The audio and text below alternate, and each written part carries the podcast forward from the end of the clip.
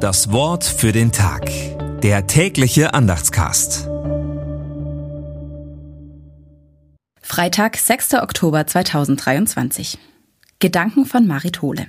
Dein Wille geschehe, beten wir. Wir vertrauen uns so der Führung Gottes in unserem Leben an. Viele Beter und Beterinnen tun sich schwer mit dieser Bitte. Wir haben doch lieber selbst die Zügel in der Hand, wenn es um unser Leben geht. Aber tragen wir denn tatkräftig dazu bei, dass der Wille Gottes unter uns Menschen wirklich geschehen kann? Die Mystikerin Teresa von Avila schrieb, Christus hat jetzt keinen anderen Leib als euren, keine Hände außer eure. Mit euren Füßen geht er umher und tut Gutes. Mit euren Händen will er uns jetzt segnen. Das Wort für den Tag. Der tägliche Andachtscast. Präsentiert vom Evangelischen Gemeindeblatt für Württemberg.